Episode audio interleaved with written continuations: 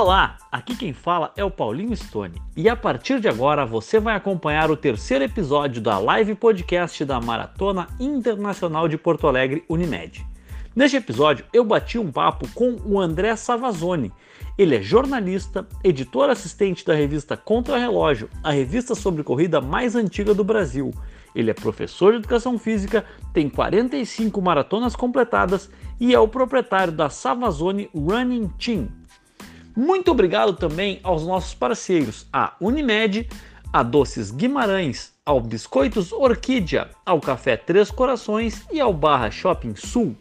O nosso podcast também está disponível no Instagram, arroba Maratona Internacional de Poa, e no canal da Maratona Internacional de Porto Alegre no YouTube. Nos siga lá também. E aí, André, beleza? Boa noite. Fala, Paulinho. Fala, Paulinho. Boa noite. Tá me ouvindo? Tô, tô ouvindo, tô ouvindo bem, tô ouvindo bem. Se, o pessoal aí estiver ouvindo direitinho, só dá um toque pra gente aí que a gente já, já conserta. Boa. É que eu tava vendo aqui o som, que não tava, mas era um, era um botão que eu tinha que apertar aqui, já deu certo. Ah, beleza, beleza. Então vamos lá. Uh, essa é o terceiro episódio da live da Maratona Internacional de Porto Alegre Unimed, uh, dessa vez em versão virtual, né? Uh, com o apoio, o patrocínio da Unimed, das Doces Guimarães, da Biscoitos Orquídea, do Café Três Corações e do Barra Shopping Sul. André, sem mais delongas, a gente sempre começa aqui a live com, com essa mesma pergunta e não vai ser diferente hoje. Como é que a corrida de rua entrou na tua vida, André? Então, Paulinho, é, eu sempre corri desde criança, mas na verdade a, a corrida, o, o atletismo era aquela coisa na escola. Eu estudei no SESI aqui em São Paulo, para quem é daqui. O SESI, na época áurea dela, ele tinha aqueles jogos operários do SESI. Eu não sei se aí, uhum. aí em Porto Alegre tinha isso também. E, e, todo ano a gente tinha competição entre as escolas de, de atletismo, né? De, de, pista, principalmente. Não era rua, uhum. era pista daí, não sei se aí tinha isso também. Aqui era bem tradicional. Aqui eu cheguei a disputar futsal nos jogos operários que tinha. Cheguei a jogar, é, fazer atletismo, futebol de campo, essas coisas. E eu tenho uma história que eu sempre conto de que eu sou um pouco mais velho que você, né? E você ainda pegou depois essa essa evolução, né? Mas se a gente pega o que era educação física há 30 anos atrás, 40 anos atrás, era completamente diferente, né? É, por exemplo, quando eu fui fazer a minha primeira faculdade, final da década, começo da década de 90, eu lembro que na escola os professores falavam, mas você vai fazer educação física porque não tem campo, você não vai conseguir trabalhar, é só dar aula, você tá vendo a gente dando aula aqui, é um saco, isso, não sei o quê. Eu, eu fiquei na dúvida entre educação física e jornalismo e acabei fazendo primeiro o jornalismo para depois fazer educação física. E, e quando eu ia jogar bola, que eu joguei bastante, aqui em Jundiaí tem uma tradição, como tem aí no sul de vocês também, é com o futsal, né? O uhum. futebol de salão, na época que eu jogava, com a bola pesada, gol fora da área, aquelas coisas assim. E, e campo também. E quando a gente jogava, preparação física, o, o, uhum era chegar no campo e dar 20 voltas no campo, era o aquecimento. Eu lembro que, que os amigos, o pessoal odiava.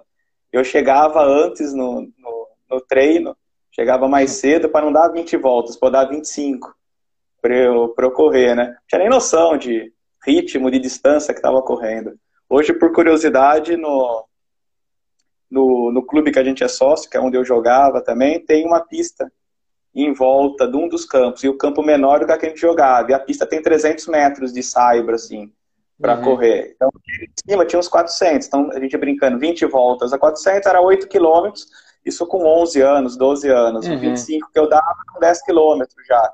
Era uma média Sim. do que a gente fazia. E aí depois você vai indo na vida, e quando eu estava já na fase adulta, para simplificar da corrida, principalmente quando estava mais próximo, assim, entre, entre meus dois filhos e nascimento. É, ainda continuava jogando bola, mas aquela coisa de quem joga, né? Cada jogo saía um arrebentado, né? Um estourava joelho, outro estourava tornozelo, o outro levava uma bolada na mão e quebrava a mão, outro caía e deslocava o ombro. Eu falei, pô, eu preciso trabalhar no dia seguinte, não dá para fazer isso. e preciso, uhum. com a rotina em casa, é, eu preciso de um, de um esporte que eu possa fazer comigo. E lembrei de todo essa, esse passado que eu tinha no atletismo. Uhum. Falei, sabe uma coisa? Eu vou pra rua, vou correr, vou fazer isso, e daí nunca mais parei. Nos últimos 15 anos, mais ou menos, em média, que eu voltei, e daí nunca mais parei. Daí. E agora, e toda aí minha profissão, seja com jornalismo e agora seja com com educação física também. Educação física também. É, inclusive aqui estão me informando que também tinha aqui no. Eu, como eu não era nascido nessa época, ainda não lembrava, mas já é. tinha essas competições do, do então... SESI aqui em Porto Alegre também. até, até se não me engano. Bom, pode falar, pode, pode falar. falar. Era muito forte aqui. Movimentava uhum. muita gente, era acredito, acredito que aí, aí no sul era, era da mesma forma também. Era uma competição eu... esperada. Tinha de adulto, porque tinha o pessoal, a gente, a gente ia pelo SESI como a parte infantil, né?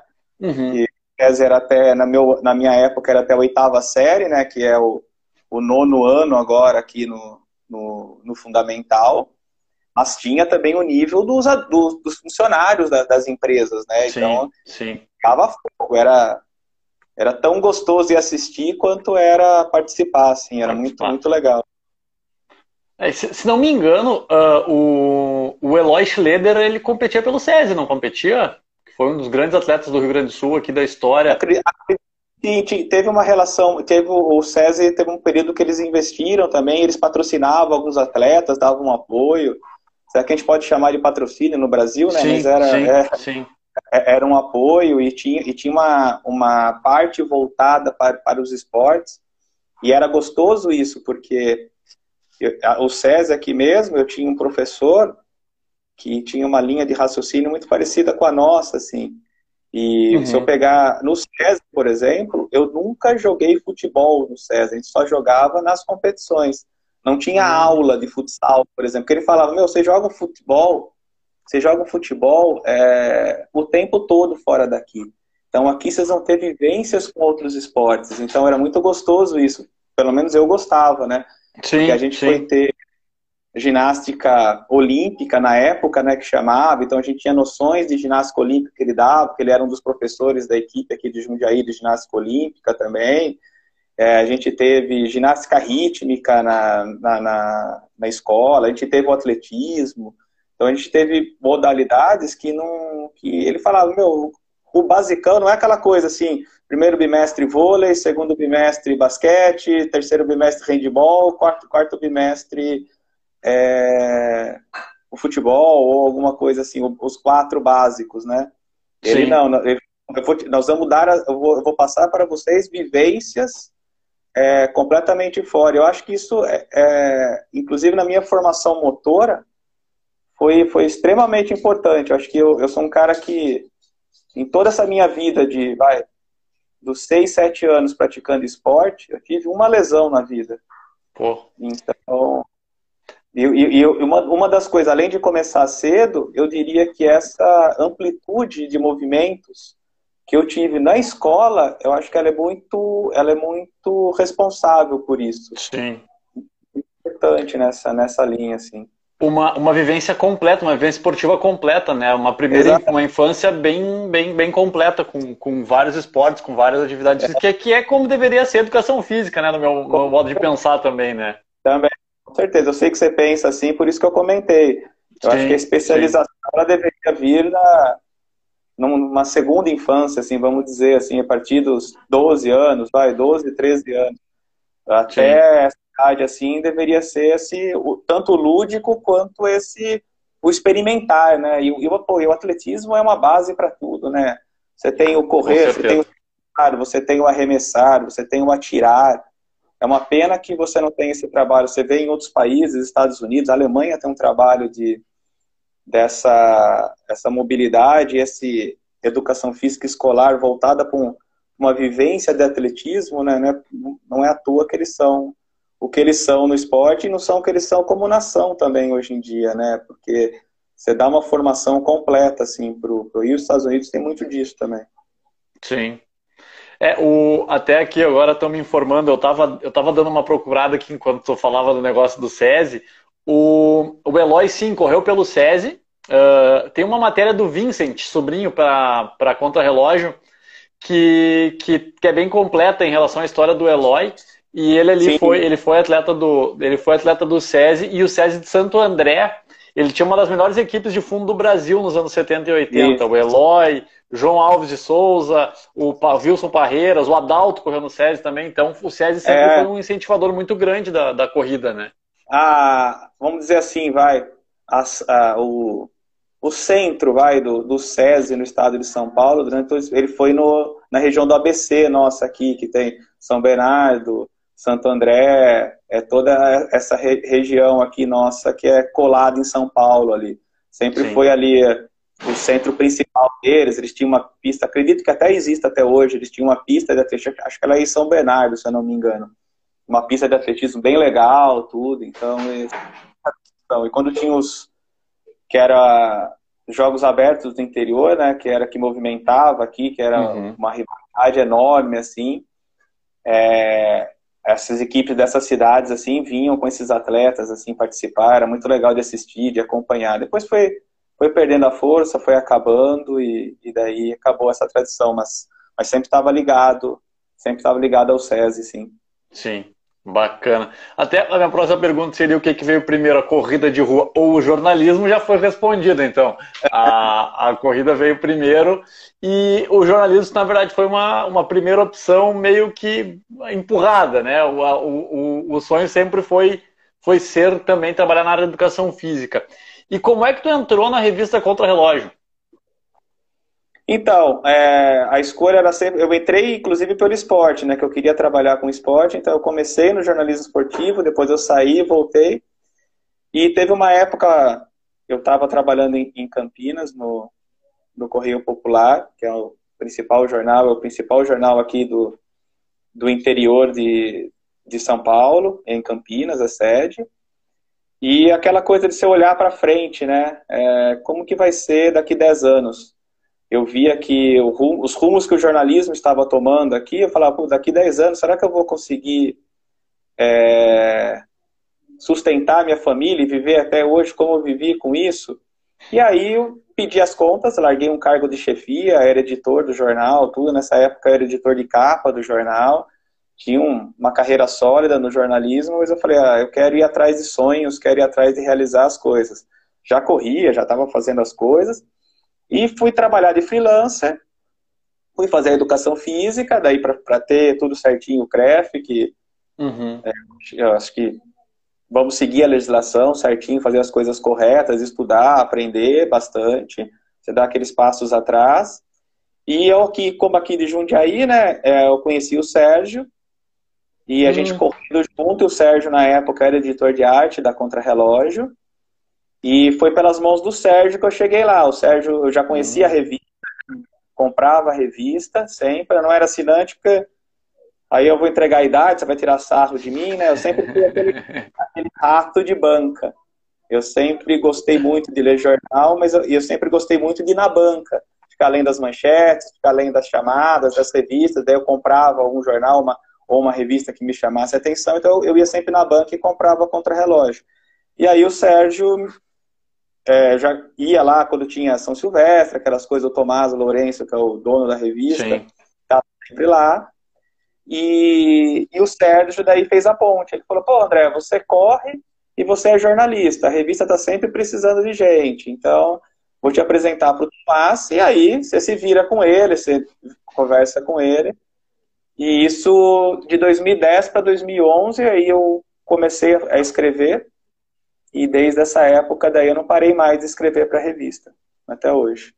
Então, é então eu completei. 2020 eu completei 10 anos da, da Contrarrelógio também. Que bacana, que bacana. Eu, eu tinha a impressão até que era mais tempo já, faz só 10 anos, entre aspas, é. né? mas, mas, mas eu lembro de, de quando uh, eu era bem pequeno já, sempre teve a Contrarrelógio lá em casa e nessa vivência de ir para evento, voltar de evento, sempre tava o Tomás lá com a, com a banquinha dele, lembro da, da maratona de Blumenau, da maratona Sim. Santa Catarina, ele sempre tava a maratona de Blumenau ela foi meio, ela foi pioneira, assim, ter uma feira, ter um, ter um breakfast run que nem tem nas, nas provas da Europa. Então eles eles, eles foram bem, bem revolucionários também, uma maratona rápida, pena que pena que ela, que ela, que ela ficou na história, né? Mas foi uma maratona e... revolucionária no Brasil mesmo, foi uma maratona muito interessante. Aquela chegada e... com o tapete vermelho, né? Aquelas coisas sim, que fazia. Sim, sim, sim. Fenomenal, tudo. Era, era, era, muito legal. Era muito legal lá. A, aquela prova era muito bacana mesmo. Era plana, que nem Porto Alegre, era rápida e era muito, muito, muito legal mesmo. Uh, e assim, uh, como é que tu vê a, a, a, a contra-relógio? Ela iniciou lá em 93, se não me falha a memória, né? Isso. E ela, ela foi um, eu acredito que tenha sido um divisor de águas aqui no, no na corrida de rua nacional, assim, né? Uh, como é que tu vê essa, essa importância da, da, da contra-relógio, assim, a relevância que a contra-relógio teve no, no, na corrida de rua, principalmente, né? Uh, porque ela informava, trazia dados, trazia uh, rankings, uh, resultados, planilhas de treinamento. então, eu acho que, era, que ela, ela, ela era muito completa desde a década de 90, né? É, então, eu acho que, não puxando sardinha por eu trabalhar lá, porque sou funcionário, não sou, sou hoje em dia sou colaborador, né, não sou, é mais freelancer, mas é, não tem como você separar essa relação dessa evolução e desse crescimento do que é a contra o que é a corrida de rua no Brasil, sem desvincular da revista, né? Porque, por exemplo, se você pegar lá atrás, os mais antigos sabem muito bem disso, é, não existia nada dessa organização que existe hoje, né?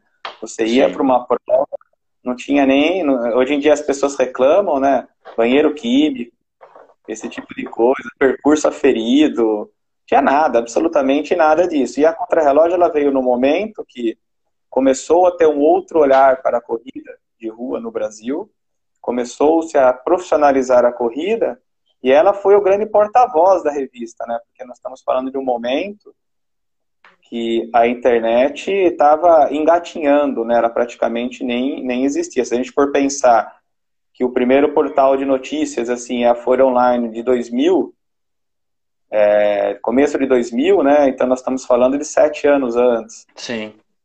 É, quem acompanhou, por exemplo, Copa dos, Copa dos Estados Unidos, não tinha nada disso de internet, pelo menos aqui no Brasil. Sim. Então sim. a revista veio para trazer isso, para ser a voz, para ser um, um arauto assim para os corredores se virem também, buscarem informações, mas ao mesmo tempo ser um veículo e ser um, um vamos dizer assim, um, um mecanismo de cobrança dos organizadores. Eu diria que, que aqui o, Tomás, já com experiência de ter visto lá fora, de ir em provas lá fora, e daí as, algumas pessoas começaram a ir para provas fora, é claro que não é na mesma proporção que é hoje, mas já tinha gente, por exemplo, quem é de São Paulo, a Corpore aqui em São Paulo, ela foi criada com base no que os diretores da Corpore viram indo para Nova York, da New York Roadrunners, de uma associação de corredores que organizava a prova e trouxeram essa ideia para cá, com pão de açúcar por trás, com, com, com todo esse, esse, investimento que tinha naquela época,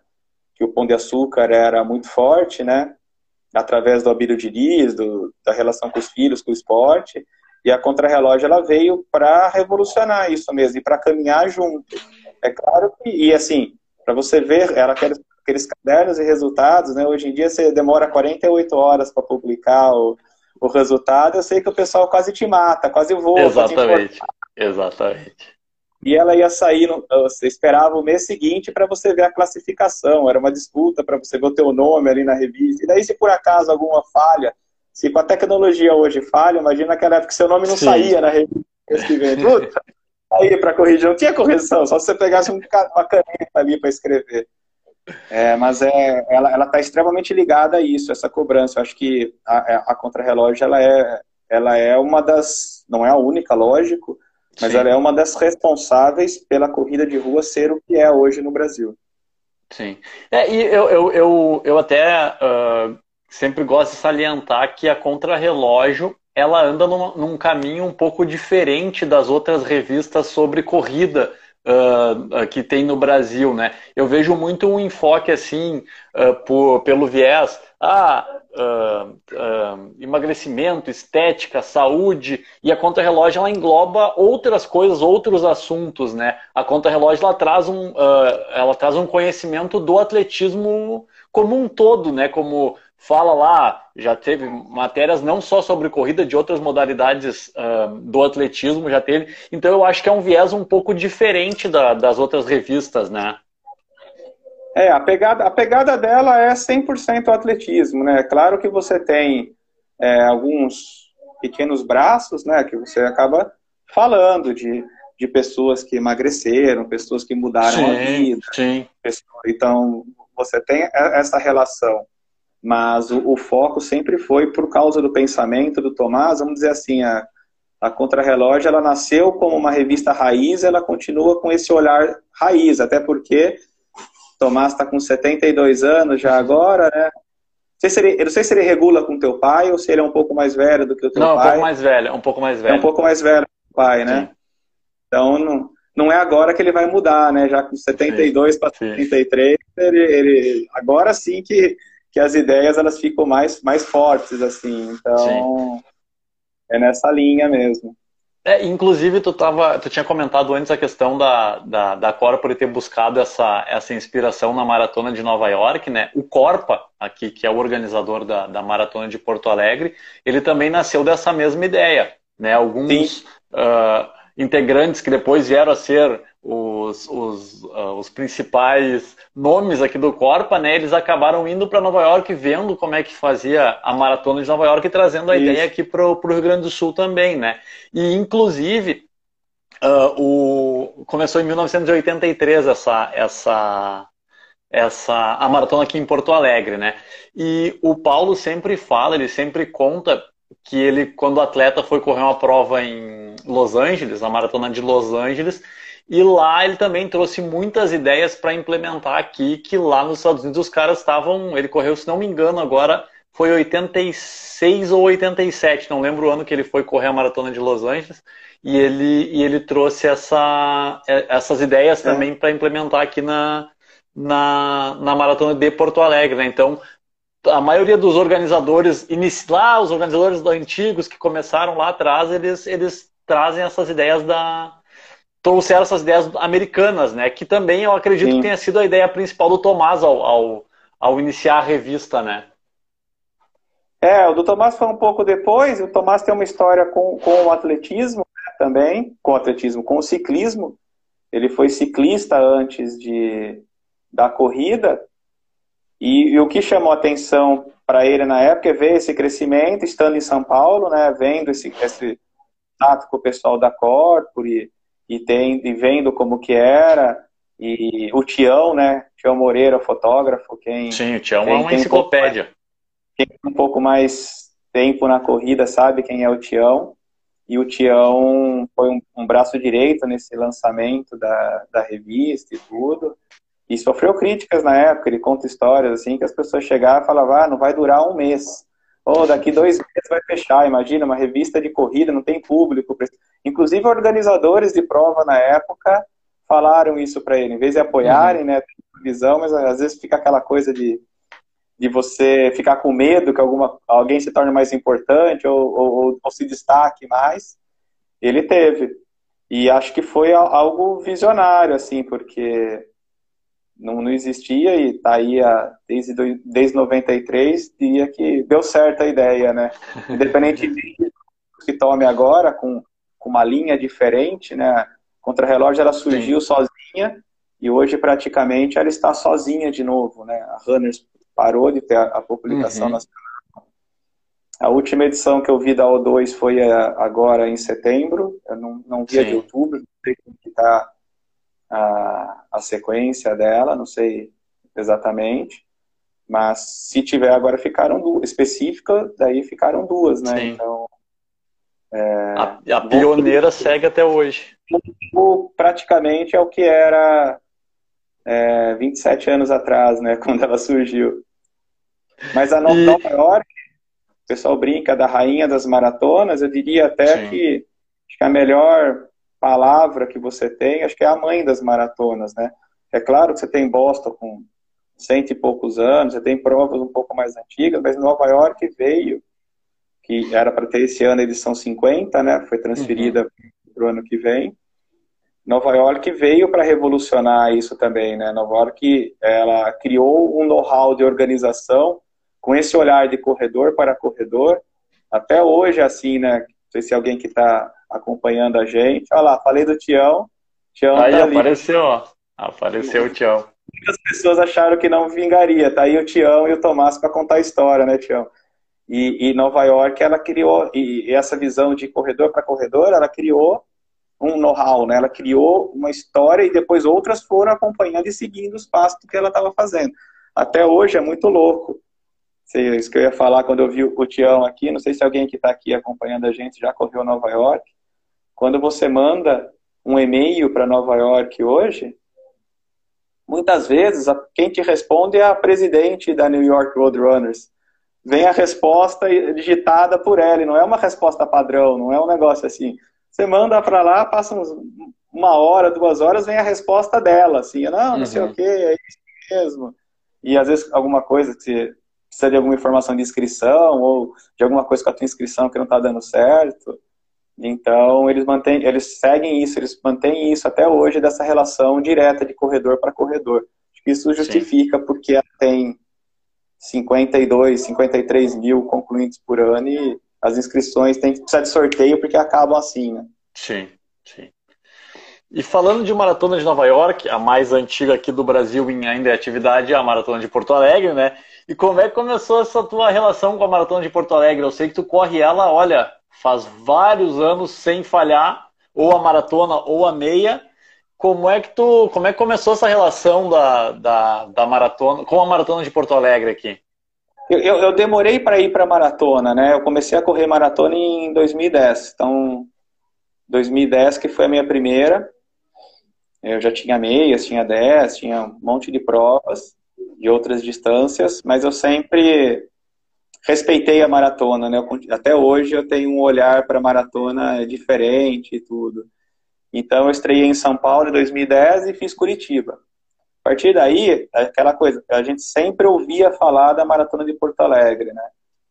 Então, quando eu fiz as duas, o olhar já era para que em 2011 eu corresse em Porto Alegre. Uhum. E foi, foi quando eu comecei, daí as duas primeiras eu fiz para sentir como que era a maratona, sentir meu corpo em longa distância, se era isso que eu queria mesmo, se eu queria ficar com 10 ou 21, queria sentir meu corpo nas provas, daí foi foi uma paixão pelos 42 quilômetros. E, e, aí falei, não, agora então vamos, vamos treinar sério e começar a focar em maratona só. E aí, 2011, eu comecei a correr em Porto Alegre. Então, 2011? Então, 2011 foi a minha primeira. 2011 foi a minha primeira. E, e desde lá, ininterruptamente aqui, todos os anos, pelo menos a maratona ou a meia, ou teve alguma não, falha? teve alguma falha por alguma viagem, alguma coisa de família, que eu acabei. Eu até acho que eu estava inscrito em todas, mas eu não consegui ir em todas. Tinha alguma uhum. coisa de uma viagem, alguma coisa de. Tem um problema sério aqui, que durante anos a maratona de Porto Alegre ela caía sempre no dia da festa junina das crianças na escola. Então tinha aqueles anos, as que eu acabei perdendo, tinha aqueles anos especiais. Ah, esse ano o casamento da igreja, meu, minha filha vai estar. Esse ano tem um evento lá que é um, que eles vão fazer a quadrilha, aquelas coisas. Ou eles queriam ir na festa junina, tinha quadrilha para eles dançarem, especial, esse tipo de coisa, assim. E Sim. aí, aí a família pesava e não dava para ir. E tua, na tua avaliação como jornalista, como professor de educação física, tu acredita que a Maratona Internacional de Porto Alegre é a maratona mais próxima para tu chegar em Boston? Porto Alegre é a cidade brasileira mais próxima de Boston? Ah, eu tenho certeza. Isso eu não tenho dúvida. Sempre que um, que um aluno vem falar comigo que quer fazer e vai fazer uma prova no Brasil, eu falo para ele, não, vamos, vamos para Porto Alegre, porque se tem algum lugar que a, que a condição é perfeita e que ajuda muito é, é, em Porto Alegre, principalmente agora com, com a maratona fixando mais em junho, né?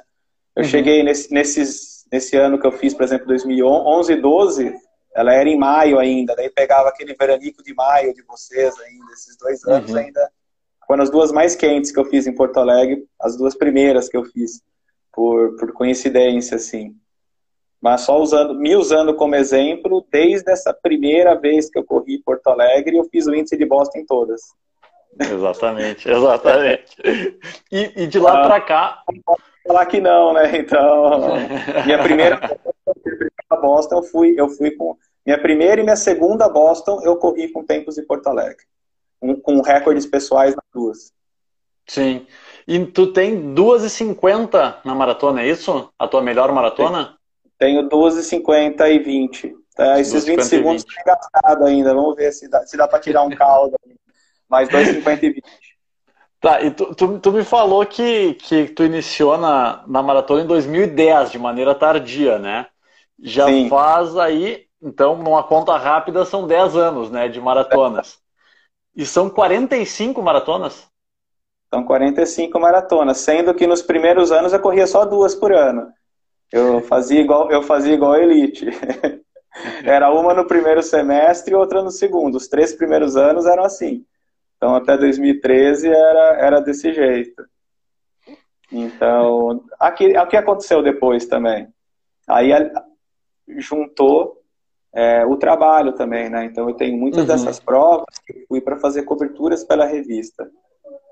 E, e eu tenho um olhar que o olhar de corredor também, né? Então, não tem, eu acho que por mais que você vá cobrir a prova, você estar na prova, correndo a prova, você tem uma visão muito diferente. Às vezes você pode perceber, pô, você tem um ponto de hidratação no quilômetro 5 e o outro posto de hidratação é só no quilômetro 11.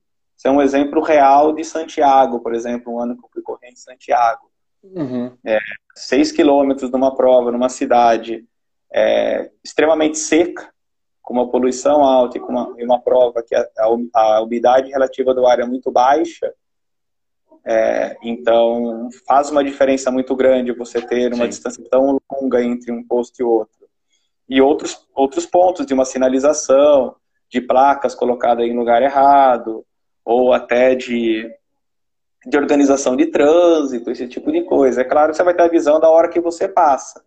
Porém, é muito diferente você estar dentro da prova do que você estar só cobrindo a prova. Então, muitas dessas provas, por esse meu pensamento, eu ia, treinava e, e fazia ela como um longo, mas correndo a prova, ou corria com um amigo, ou às vezes corria com um aluno, ou corria com a Mari, minha esposa, se ela estava junto. Uhum. Então, por isso também esse, esse número acabou crescendo também mais assim do que, do que o certo para você pensar no corpo, até você pensar em performance. E falando em performance, não é um tempo X ou Y. Performance é uhum. é individual. A performance ela pode ser 4,30 para um, pode ser 4,12 para outro, pode ser sub 4, pode ser sub 3,30, pode ser um índice, pode ser sub 3 horas. Performance é de cada um, é dentro. As pessoas têm muita a ideia que performance é você correr um tempo X. Para mim, performance é performance do Paulinho, performance do André, performance da, da dentro da, das pessoas, porque nós sendo amadores, cada um tem uma história de vida, né? Eu contei aqui no começo que eu pratico esporte desde que eu me conheço. Uhum. Eu pratico esporte regularmente desde 5, 6 anos de idade, então fiz 46 agora, são 40 anos, mas você deve ter muito disso também. Quantos alunos a gente não tem que descobriram a corrida e descobriram o esporte com 40 anos, sem ter uma vivência, é toda essa vivência motora lá atrás. Pessoas que não gostavam da educação física e hoje se apaixonaram por esporte, é, se apaixonaram pela atividade física, não se veem mais fora disso. Pessoas com 50, com 60 anos, é, homens, mulheres. Então, a performance é dentro de, de cada um, assim. E visando Mas... essa. Hum. Pode falar. Não, não. Uh, visando essa, essa performance ou não, ou não. A 2,50 e, e com 20 segundos foi aqui em Porto Alegre? Tua melhor marca? Não, ou foi fora daqui? Foi, foi Buenos Aires. Foi Buenos Aires. Buenos Aires é muito rápida Aires. também e muito, e muito plana também. É uma prova é. excelente também para fazer, fazer marca também. Na América do Sul, acho que seja junto com Porto Alegre. Quem já correu as duas diz que elas são muito semelhantes, né? É, não, é. Buenos Aires é. Eu ainda digo que, assim, faz alguns anos que eu não fui mais para lá, mas o percurso, eu diria, em alguns anos, assim, ele conseguia ser, às vezes, até mais plano do que, do que Porto Alegre. É por causa daquele, daquele miolo ali que, que tem uhum. ali no centro, né? Sim. Que eu sei que o, que o teu percurso de. Não sei nem se pode falar isso aqui, mas eu sei que o percurso que você tem na cabeça seria o percurso mais plano de todos, mas daí depende Sim. de uma série, uma série de fatores para ele. Sim, ser. são fatores, são fatores. Quem, dia, quem sabe um dia, com a corrida crescendo mais no Brasil, você não consegue colocar em prática, não te autorizam a fazer isso. Mas isso aí é, é, é algo para frente. Olha lá, o e... pessoal de Porto Alegre aí, só, só falando aí. O Dinho tá pedindo para mandar um beijo pros alunos aí também que estão assistindo. é isso aí. Tá tem uma galera, mano, mandando, tem uma galera, tem vários alunos do da Savazone Running Team estão tão mandando coraçãozinho azul e amarelo aqui pra gente. Tem uma galera aí. Me diz uma coisa, e 2,50 e 20 em Buenos Aires foi a melhor. E qual foi a pior de todas? Qual foi a mais difícil de encarar? Eu sei que eu acredito que já tenha feito algum trail também, alguma coisa nesse sentido, mas Sim. qual foi a mais complicada de, de, de, de encarar? de asfalto, ó, a minha primeira que você também. A, a minha pior no asfalto continua sendo a minha primeira, foi a minha estreia 3,47. Depois da, dessa daí, aí depois eu só baixei e essa mesmo, mesmo as que eu vou de treino, eu nunca fiz nenhuma acima acima disso. No asfalto, em termos de dificuldade, e foi uma prova, eu até você fala 2,50 e 20, né? Eu tenho 2,50 e 20 em, em Buenos Aires, eu tenho 2,51 e 21, em, as duas no mesmo ano, em 2015, e em Barcelona, que não é uma prova plana, é uma prova uhum. de sobe e desce. Então eu diria que entre, apesar do número mais baixo, eu diria que eu corri melhor Barcelona, em termos de, de prova. Eu acho que eu corri a melhor que eu corri foi Barcelona. Mas a que mais eu me orgulho, assim, é Los Angeles. Essa que você falou do teu pai e tal. Hum, Los Angeles. Lá também. Corri 2017 e é considerada uma das mais difíceis dos Estados Unidos.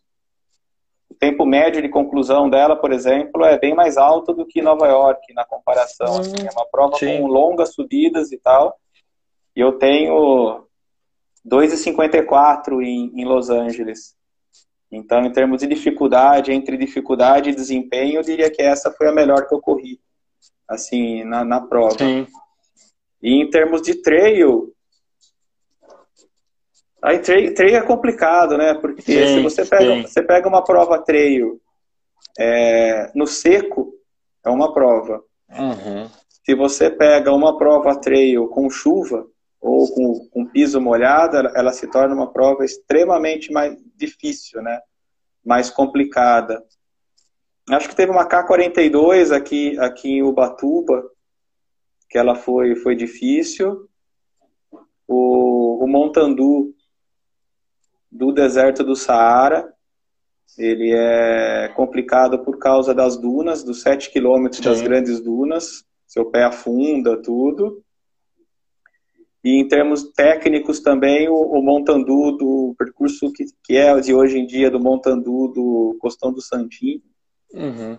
também é uma prova que exige bastante, assim, na, na parte pegando o treino. Mas treino, é, é complicado de você é, comparar uma com a outra, né? Sim, no asfalto, sim, no asfalto você consegue fazer uma comparação, assim, de disso, de altimetria, de temperatura, mas eu ainda tenho uma visão, não sei a tua como corredor e como treinador também. Para mim, maratona, nas outras instâncias nem tanto. Para mim, maratona, o que complica é, é a temperatura. É, a temperatura, sim, a sim, temperatura com certeza. é muito mais é, nociva do que uma prova de subida. Então vamos pensar assim, uma prova como essa que eu falei de Los Angeles, fria, ela passa a ser mais fácil do que uma prova de Buenos Aires, que é praticamente inteira plana, com 30 graus. Sim. Então, vamos usar sim. dois extremos, assim, para a gente sim, sim. comparar. Então, agora que eu lembrei, falando de calor, a maratona do Rio, uns 3, 4 anos atrás, com 30, 32 graus naquela Copacabana lá, vou dizer, nem na primeira maratona eu sofri tanto do que eu sofri nessa, nesses últimos 15, 17 quilômetros da maratona do Rio por causa da alta temperatura, assim, do calor. E a primeira Boston que eu fui em 2012, que foi aquela Boston mais quente da história, né? Com, sim, largando, com, sim. largando com 28 e eu, eu terminei com 32. Quem terminou mais para frente foi para mais a temperatura, uma temperatura que nem tem isso lá normalmente, né, nessa época. Sim, realmente, então, Boston é uma cidade muito fria. É. Uh, tem bastante e me diz uma coisa, aqui até o, o Paulo Silva está nos olhando, está nos assistindo aí na live. Ele, ele correu, como eu falei, lá em Los Angeles. A melhor marca dele é lá em Los Angeles também.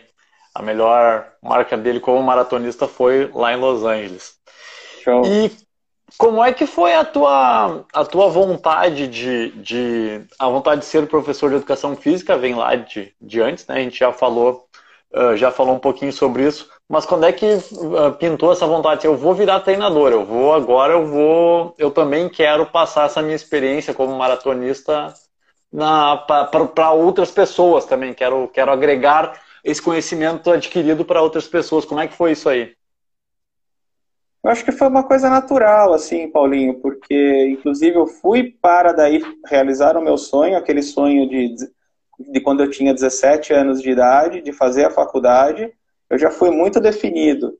Eu fui fazer aí, prestar o vestibular, fazer uhum. a faculdade para ser treinador. Eu já já fui com algo, já era mais velho, né? Então você tem uma noção Sim. de você saber o que você quer.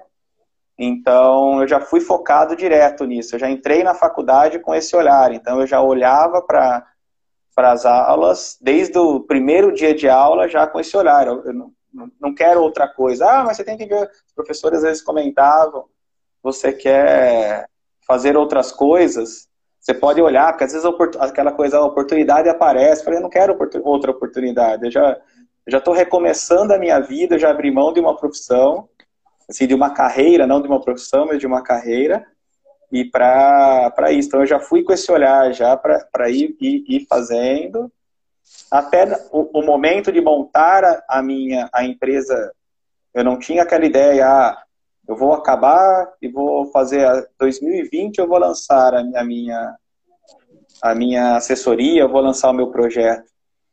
Mas algumas coisas que aconteceram em família o ano passado e, e umas necessidades e algumas mudanças e de tirar a minha esposa também do trabalho que ela estava, porque ela estava sofrendo algumas lesões por causa do, do, tipo de trabalho. Ela dirigia muito durante o uhum. dia, ela era ela trabalhava com vendas externas, assim, e ela começou a ter muitas lesões, não por causa do treinamento, mas por causa de ficar o dia inteiro em carro, aquelas coisas, e foi, e foi algo que, que eu via que estava atrapalhando a vida dela, assim. Sim, sim. Então, aí eu falei, não, precisamos tomar algumas decisões, vamos lançar, vamos criar, empreender, deu certo. Sim. Sim. Eu trago, eu trago você para trabalhar comigo, eu vou precisar de alguém para fazer toda a parte financeira, toda a parte administrativa, para eu ficar só na corrida, porque em todos os anos que eu trabalhei em outras assessorias, trabalhei na AP Performance aqui de Jundiaí, com o André Pisinato, uhum. tudo,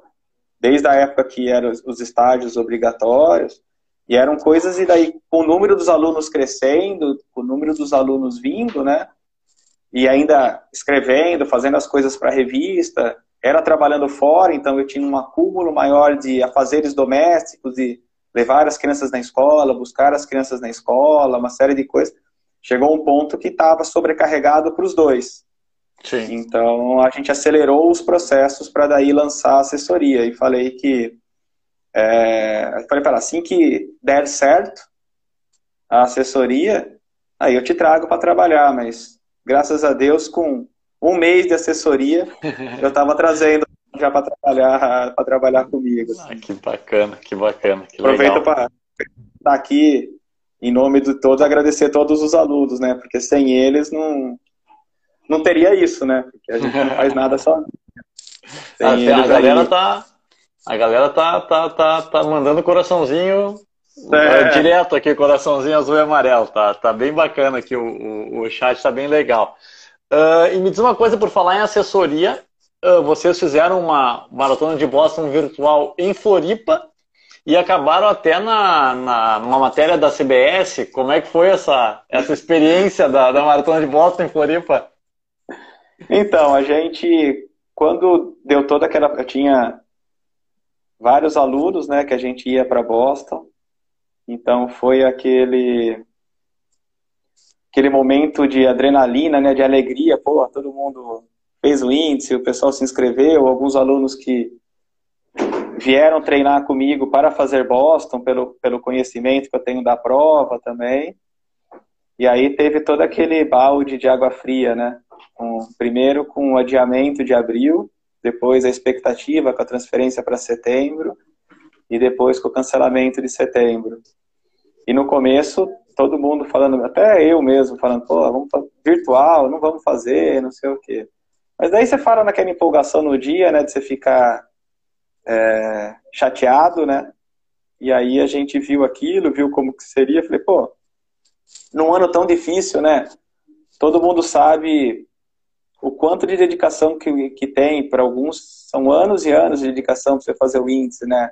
No ano de Sim. lançamento da assessoria, a relação às cores da assessoria, elas foram uma cópia, isso era uma coisa que eu tinha na cabeça, o amarelo e o azul, são, são o amarelo e o azul de Boston, é, foi, foi uma, uma cópia declarada, não, não foi coincidência nenhuma. E aí a gente começou a pensar nisso. E falando, ah, vamos fazer, vamos fazer, e daí aquela coisa, pô, vamos fazer, mas a gente ia se reunir em alguma prova, tinha várias viagens, pô, eu tava indo com 60 alunos aí para Porto Alegre, a gente estava reservando um salão para fazer churrasco. 60 alunos Sim. mais o, os acompanhantes, ia ser um Sim. churrascão aí para 100 pessoas aí em Porto Alegre. E perdemos isso também para Boston, a gente estava indo com o Grande. Tinha Rosário que a gente ia. Falei, pô, precisamos pelo menos fazer alguma coisa que movimente, né? Para que, que a gente possa comemorar, que a gente possa fazer algo. E aí surgiu essa ideia, tem, tinha algumas alunas de Florianópolis que iriam para Boston também. E ah, vamos fazer lá, mas estava aquela coisa da pandemia, vai liberar, não vai, então a gente fez as coisas esperando que, que liberassem mais as coisas, a gente uhum. combinando entre a gente.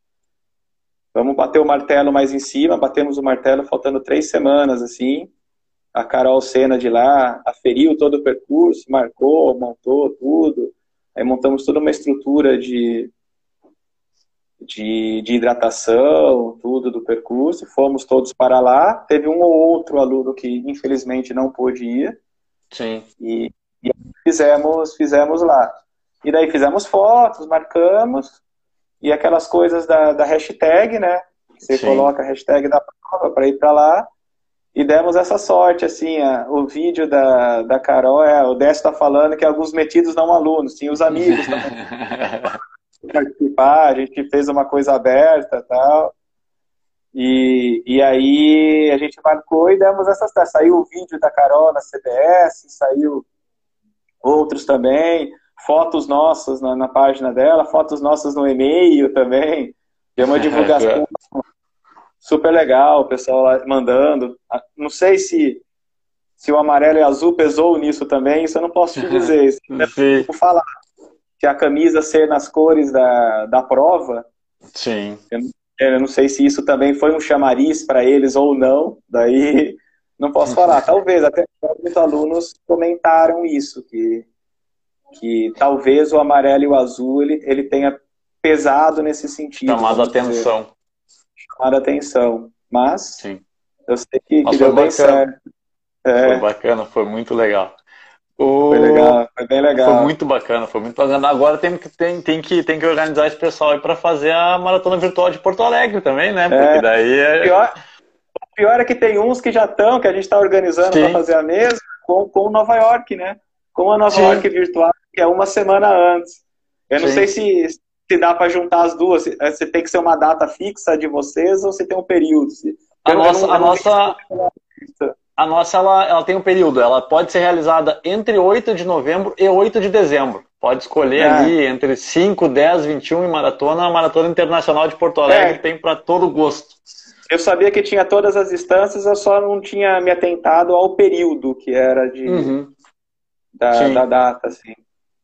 Dá para eu tenho, eu, sei, eu, tenho alguns que vão fazer, inclusive, que vão estar Sim. em fé. O Ale, que. Ó, teve um que já falou eu tá, aqui, ó. Teve um. perguntou, o Ale, que é gaúcho e ele mora longe.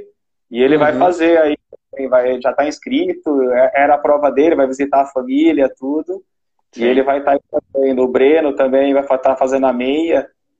Ele é do, do Pará, interior do Pará, e vai estar tá aí também passeando e vai fazer tudo. Então, é, vai ter uma galera fazendo. Bacana. E assim, mudando um pouquinho do virtual pro, pro, pro treinamento novamente, eu sei que o teu, o, teu, o teu TCC foi feito com o perfil do corredor brasileiro. Né? Foram algumas perguntas, eu inclusive respondi algumas ao Sim. questionário e tal. O que mesmo. que tu, o que que tu, o que, qual foi as conclusões que tu tirou nesse teu TCC? Eu não sou a banca, mas eu queria saber quais são as conclusões que tu tirou nesse, nesse teu TCC e qual é o perfil que tu traça do corredor brasileiro eu acho que ele junta um pouco do que a gente estava falando aqui, principalmente daquilo que a gente comentou sobre a faixa etária dos alunos, do, dos alunos e dos corredores. É, ela está muito concentrada de 30 a 45 anos. Então, o pico dela é e, maior 30 a 34, vamos dizer assim, 35 a 39, e mantém um viés de alta de 40 a 44. Antes, ela tem uma participação bem menor, bem, bem pequena, e, e, pra, e a partir dos 45 em diante ela vai tendo uma queda. É, também é, ela concentra muito. Uma coisa que a gente já sabia, que confirmou, né, a, a participação ainda ao contrário de outros países, ainda é muito grande de homens, ainda uhum. é uma participação bem masculina.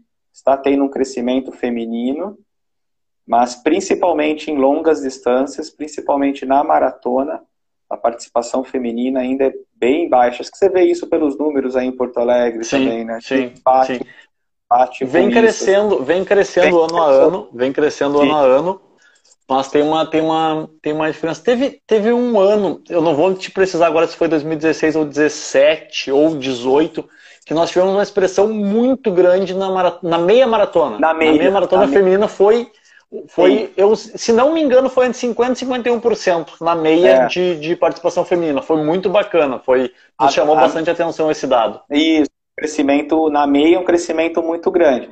Eu acredito que e a, a meia do Rio dentro da maratona também tem essa proporção. E, e chega até a mulher, às vezes, passar um pouquinho assim ou ficar bem próxima do homem. Isso cria uma perspectiva interessante se a gente pensar que essas mulheres daqui a alguns anos migrem para a maratona, Sim. A gente pode ter um crescimento grande na, nas maratonas também, na participação feminina, como a gente Sim. tem, por exemplo, nos Estados Unidos, que a meia, as mulheres são maioria né, nas meias hoje em dia, e está tendo um crescimento muito grande das mulheres nas maratonas, nas maratonas também.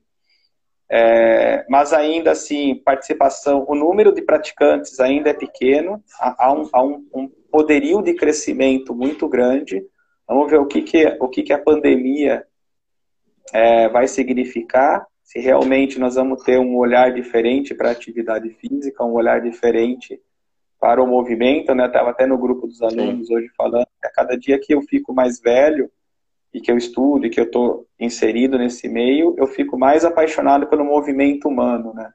Eu acho Sim. que quanto mais a gente se movimentar em todos os sentidos, mais nós vamos ter não com dores, que eu brinco, que treinar gera dor. Não, não tem como. Quem treina tem dor. Não, não, tem, não tem como treinar, independentemente do que você vai. Principalmente num esporte, um esporte de impacto, como a corrida, que você vai treinar sem ter dor. Você vai ter dor, mas você vai ter dor e uma. Que você, muitas dessas dores você teria ficando sedentário no sofá pelo envelhecer e uhum. pelo, pela degeneração normal do corpo humano. Então, quanto mais a gente se movimentar, Vamos ver se, se, se vai ter essa, essa transição, né? se vai ter essa transferência do olhar das pessoas para não saúde para a saúde, para a qualidade de vida, que vai, que vai melhorar. Uma outra coisa do TCC que tinha ainda tem um, um, um grupo grande de, de pessoas sem sem contato com fisioterapeuta, sem contato com treinadores também, que, que tem essa, uma, um potencial de crescimento em cima disso também, de trazer essas pessoas para, para terem uma orientação ou para terem para não fazerem tanta loucura que às vezes a gente acaba fazendo, né? E, e às vezes acaba sendo benéfico. Não porque a gente é melhor ou pior que ninguém, às vezes só uma orientação que quem tem uma experiência maior na prática esportiva até consegue se virar sozinho. Sim. Sim. Quem não tem, quem está quem tá começando ou quem nunca teve uma vivência com o esporte, eu tenho alunos que são da educação física, que trabalham em outras áreas da educação física, e falam, pô, André, vou treinar com você, porque essa parte aí eu nunca acompanhei, eu não sei, eu, eu, conheço o meu. E, e, realmente, aquilo que a gente falou, quando a gente se especializa, né, aí acaba ficando, você acaba tendo uma visão, você, conforme passar Sim muitas coisas assim dentro da educação física. Eu não sei fazer, não, não sei orientar, eu passo para amigos, porque não, não é comigo. Sim. Com certeza, com certeza. Não, isso é, isso é, bem, é bem comum mesmo, o pessoal da educação física procurar alguém especializado em corrida porque, porque não tem essa vivência, né? E, e na faculdade de educação física a gente não tem tanto, não engloba tanto assim o treinamento voltado para a corrida, né? Nem a matéria de atletismo é uma matéria bem carente também na, na, na, na faculdade de educação física.